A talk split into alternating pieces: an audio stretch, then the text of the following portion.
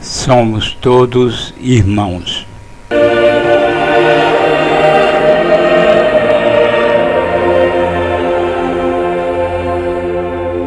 Primeira temporada. Leituras, comentários sobre a exortação apostólica Gaudete et Exultate do Papa Francisco.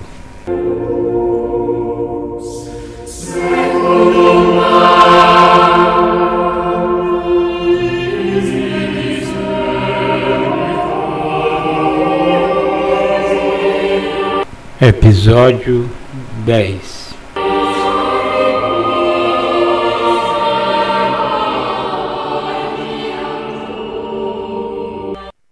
Nós vimos a fala do, Papa Francisco sobre o gnosticismo. E agora ele vai dedicar o próximo bloco ao estudo do neopelagianismo, o pelagianismo atual. Retomando aquele texto anterior sobre gnosticismo, nós podemos lembrar que há uma fala de São Francisco, citada pelo Papa Francisco, que diz: Alegra-me que interpreteis aos demais frades a sagrada teologia, contanto que esse estudo não apague neles o espírito da santa oração e devoção. Isso foi numa carta de São Francisco para Santo Antônio de Lisboa. Santo Antônio era teólogo da ordem franciscana. Mais adiante, o Papa também cita São Boaventura, que foi um superior da ordem franciscana, o terceiro depois da, da morte de São Francisco. E São Boaventura era professor da Universidade de Paris, ele diz: a maior sabedoria que pode existir consiste em partilhar frutuosamente aquilo que se possui. Mas ele era teólogo, juntamente com São Tomás de Aquino, o autor da Suma Teológica.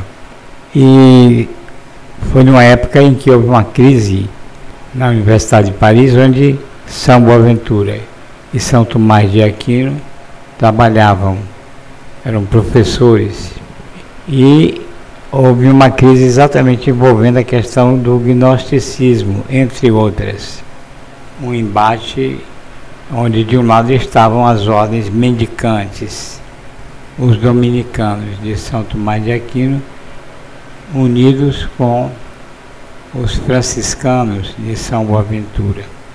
E São Boaventura, teólogo também, ele defende uma, um estudo de teologia que, que não, também não apague a questão da graça e da fé.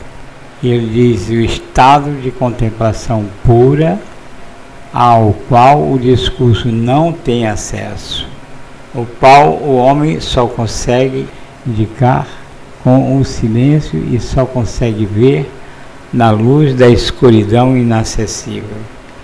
Esse é de São Boaventura. Também é dele, então em contrapartida, ele diz que é preciso também o estudo, o conhecimento é importante.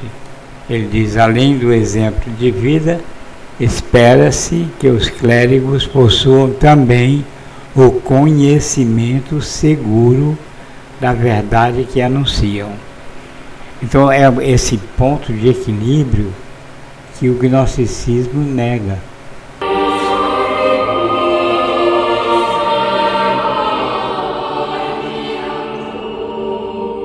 Vamos continuar então agora abordando a questão do pelagianismo. Um bloco intitulado O Pelagianismo Atual. É, vai do parágrafo 47 ao parágrafo 62. Então vamos ao pelagianismo.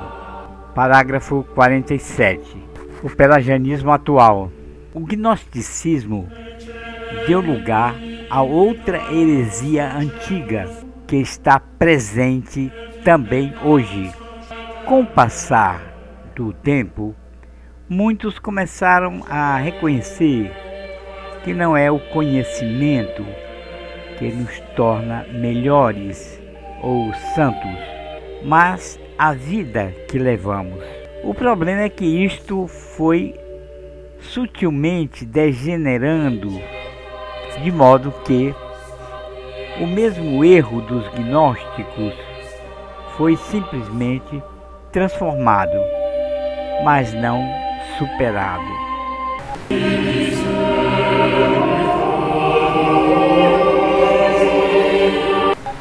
O Papa inicia assim a sua crítica ao pelagianismo.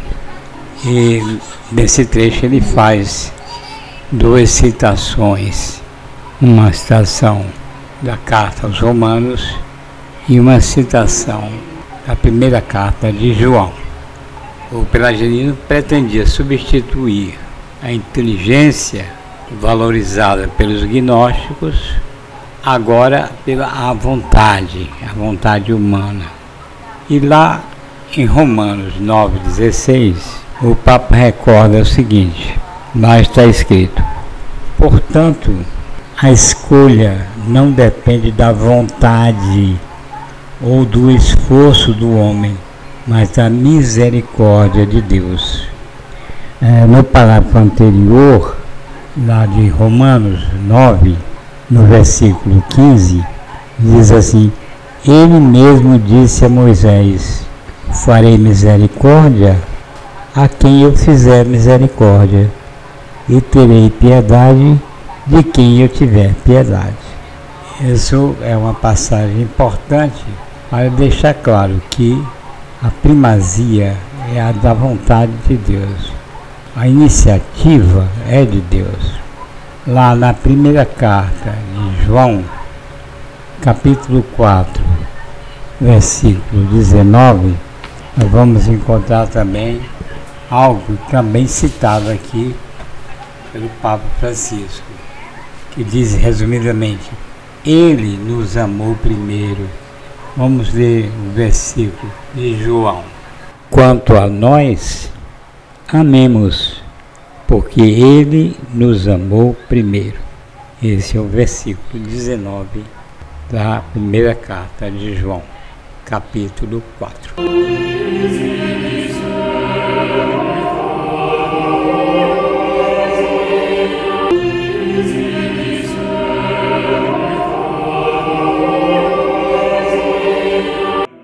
Mais uma vez, o Papa vai citar a Evangelii Gaudium no seu parágrafo 94 quando se refere ao mundanismo. E lá nessa, nesse parágrafo 94, vamos encontrar a outra maneira de mundanismo, né? A outra maneira é o neopelagianismo autorreferencial e prometeuco de quem, no fundo, só confia nas suas próprias forças e se sente superior aos outros por cumprir determinadas normas ou por ser irredutivelmente fiel a um certo estilo católico próprio do passado. É uma suposta segurança doutrinal ou disciplinar que dá lugar a um elitismo narcisista e autoritário, onde em vez de evangelizar, se analisam e classificam os outros, e em vez de facilitar o acesso à graça, consomem-se as energias a controlar. Em ambos os casos, seja no gnosticismo, seja no pelagianismo, em ambos os casos, nem Jesus Cristo nem os outros interessam verdadeiramente. São manifestações de um imanentismo antropocêntrico. Não é possível imaginar que dessas formas desvirtuadas do cristianismo possa brotar um autêntico dinamismo evangelizador. Essa citação ele já fez no, nos parágrafos dedicados ao gnosticismo anteriormente.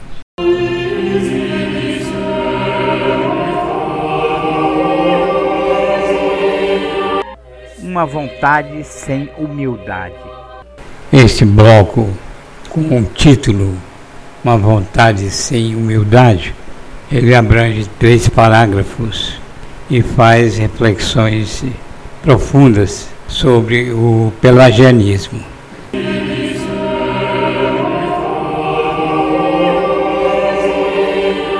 O Papa afirma no parágrafo 49: pretende-se ignorar que nem todos podem tudo, entre aspas, nem todos podem tudo e que nesta vida as fragilidades humanas não são curadas completamente e de uma vez por todas pela graça.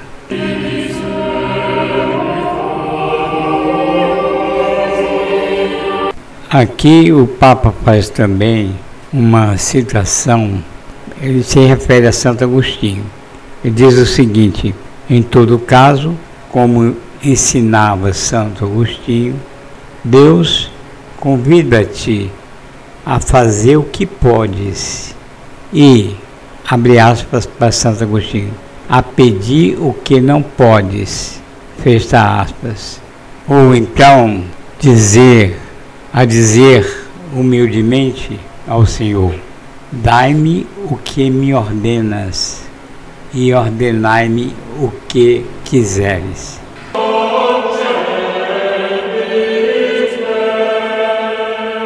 Uma outra citação importante está na Evangelho Gaudium, no número 44. Vamos ler essa citação.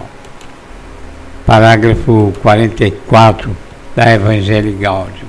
Aliás, tanto os pastores como todos os fiéis que acompanham os seus irmãos na fé ou num caminho de abertura a Deus não podem esquecer aquilo que ensina com muita clareza o catecismo da Igreja Católica.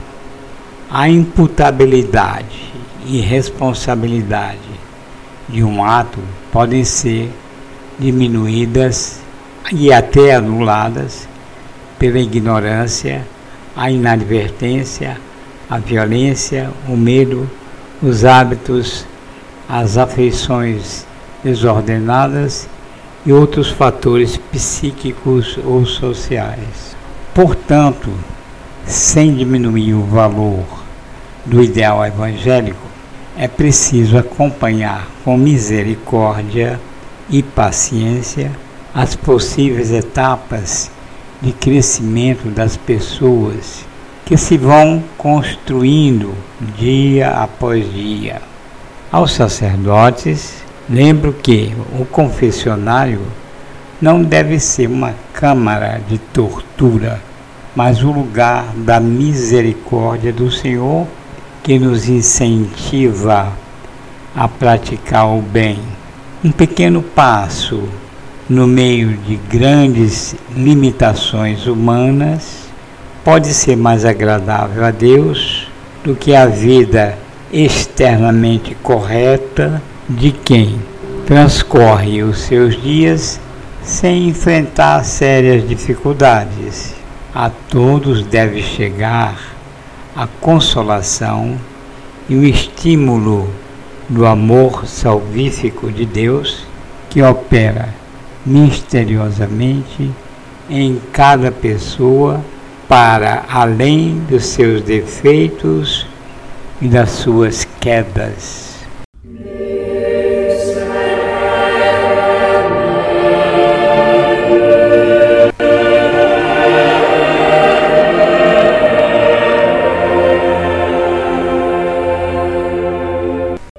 Continuando sua crítica ao pelagianismo, ao endeusamento da vontade humana, Papa Francisco cita o catecismo da Igreja Católica no número 1998. É, vamos ler os artigos de 1996 até 1999. E diz assim, é sobre a graça, 1996. A nossa justificação vem da graça de Deus. A graça é o favor, o socorro gratuito que Deus nos dá a fim de respondermos ao seu chamamento para nos tornarmos filhos de Deus, filhos adotivos, participantes da natureza divina e da vida eterna. Artigo 1997. A graça é uma participação na vida de Deus, introduz-nos na intimidade da vida trinitária pelo batismo. O cristão participa na graça de Cristo, cabeça do seu corpo, como filho adotivo. Pode, doravante, chamar Pai a Deus, em união como seu filho unigênito, e recebe a vida do Espírito que lhe infunde a caridade e forma a Igreja. No artigo 1998, que é citado pelo Papa, diz o seguinte: essa vocação para a vida eterna é sobrenatural, depende inteiramente da iniciativa gratuita de Deus, porque só Ele pode revelar-se e dar-se a si mesmo, e ultrapassa as capacidades da inteligência e as forças da vontade humana, como de qualquer criatura. No artigo 1999, diz: A graça de Cristo é dom gratuito que Deus nos faz da sua vida, infundida pelo Espírito Santo na nossa alma para a curar do pecado e a santificar. É a graça santificante ou deificante recebida no batismo é em nós a natureza da obra de santificação. E aí uma citação de 2 Carta aos Coríntios 5, 17 e 18. Por isso, se alguém está em Cristo, é uma nova criatura. O que era antigo passou, eis que surgiram coisas novas. Tudo isto vem de Deus, que nos reconciliou consigo mesmo por meio de Cristo. Segunda carta aos Coríntios. Bom, uma outra citação do Catecismo da Igreja Católica está no número 2007 do Catecismo. Vamos ler esse, esse artigo 2007 do Catecismo da Igreja Católica. É sobre o mérito. Em relação a Deus, não há da parte do homem mérito no sentido de um direito estrito. Entre ele e nós, a desigualdade é sem medida, pois nós tudo recebemos dele, nosso Criador. Essas são as citações que o Papa faz na construção dessa crítica ao pelagianismo que enaltece a vontade humana como meio para a santificação.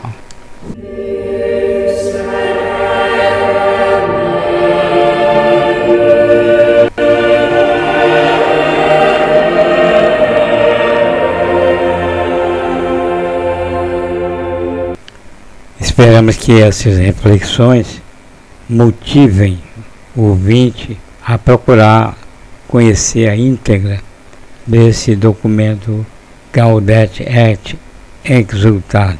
E reiteramos o pedido para que compartilhe esse conteúdo com seus amigos. A totalidade dos episódios já publicados pode ser acessada através de qualquer aplicativo para podcast. Basta digitar na busca o nome desse podcast. Somos todos irmãos.